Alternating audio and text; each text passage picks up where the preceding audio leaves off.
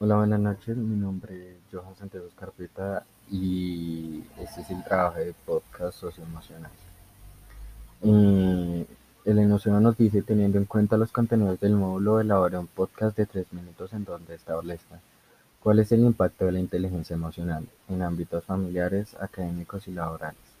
Bueno, primero que todo, la inteligencia emocional ha afectado en varios ámbitos familiares ya que las relaciones interpersonales eh, se vieron desfavorecidas con, pues, con toda la situación que se está viviendo con lo del COVID, ya que muchos se tuvieron que separar, otros tuvieron alguna pérdida familiar por esta misma enfermedad y pues no han podido conservar eh, sus emociones pues en un estado que sea idóneo para los entornos familiares. Eh, según lo académico, el, a los estudiantes no tener relaciones se ha hecho mucho más difícil la comunicación y toda la interacción que se persiste entre ellos y realmente ha afectado mucho al aprendizaje ya que mucha gente dice que realmente no entiende por estar en, en esta virtualidad y en entornos laborales. La verdad muchas personas han salido desfavorecidas ya que muchos se quedaron sin empleo no tienen una economía estable, aparte de eso el no ir a trabajar reduce, aumenta el riesgo de, de que se, se hagan despidos en las empresas. Entonces todo esto nos ha afectado en muchísimos ámbitos como lo de la inteligencia emocional, ya que las personas no pueden desarrollarse como debería ser y simplemente se está deteniendo un proceso para que todo eso se arraigue y, pues pueda mantener su inteligencia emocional y todo en orden en, sus vidas. consecuencias favorables o desfavorables para ellos y sus relaciones interpersonales.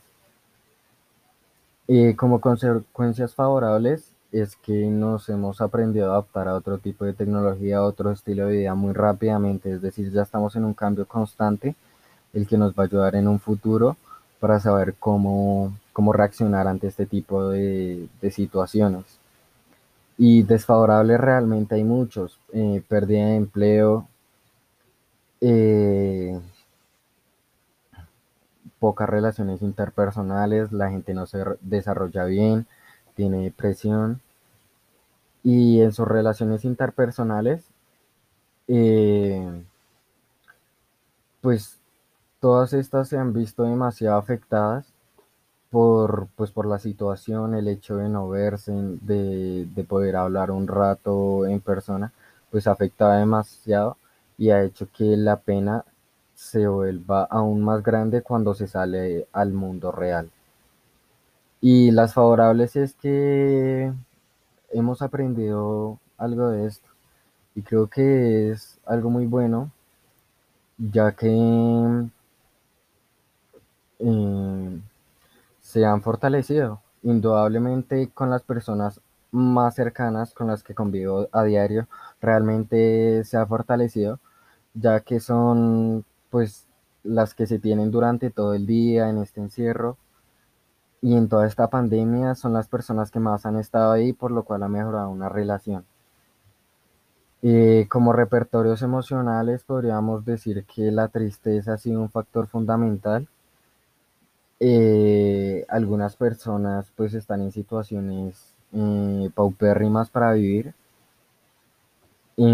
como consecuencias emocionales buenas podríamos decir que que pues se, ha fortalecido la parte interpersonal eh, cercana.